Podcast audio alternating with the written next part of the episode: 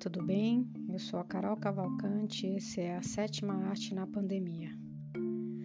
Hoje vamos tratar de um filme de 1989, um documentário de nome Arquitetura da Destruição.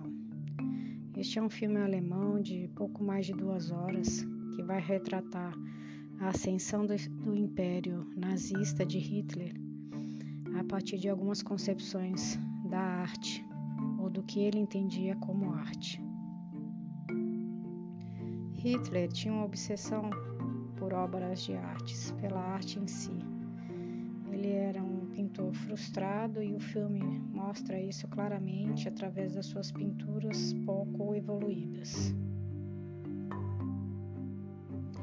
A primeira parte do filme vai tratar de um assunto que a gente poderia denominar de embelezamento do mundo, onde Hitler se apropria do que ele entende como imagens que transformariam ou imagens que representariam o povo ariano alemão. E a partir de exposições de arte, de artes que ele entendia como não sendo próprias para o povo alemão, o que ele chamou de arte de degenerada ou uma degeneração da cultura, ele vai, a partir da exposição dessas imagens, construir na mente do povo alemão e daqueles que o seguiam como essas artes representavam o que de pior existia na comunidade alemã naquele momento. E o grande personagem né, dessa busca incessante de Hitler por uma raça superior foi o povo judeu. E é no povo judeu que ele vai se inspirar, diríamos assim, dentro da exposição das artes, é, como algo impróprio para ser observado ou para ser admirado através de pinturas e esculturas. Ele vai fazer uma relação das artes abstratas, das artes modernas, com o que ele entendia como sendo a degeneração de um povo, né? O povo judeu.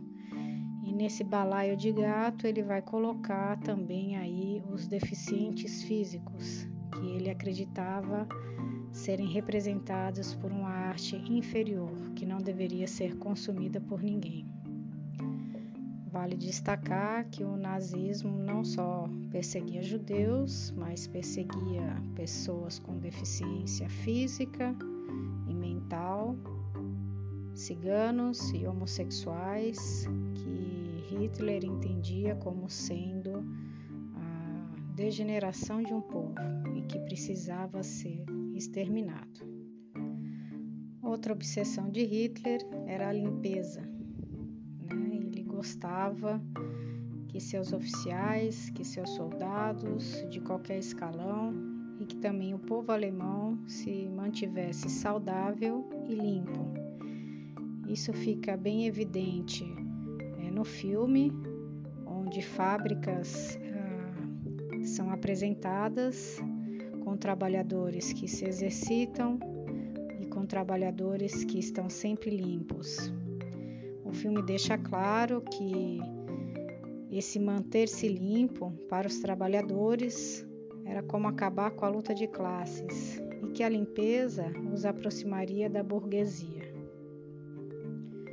Sempre que eu indico um filme aqui, ele tem a intenção de ser objeto de estudo ou ferramenta de estudo para os alunos, especialmente alunos do ensino médio neste filme, particularmente, é, nós podemos verificar uma série de possibilidades na área de história para serem tratados em sala de aula com nossos alunos.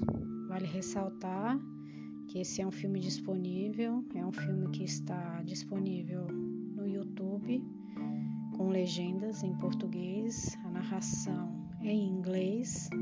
É a narração original, mas é a narração para o público inglês, mas as legendas estão em português.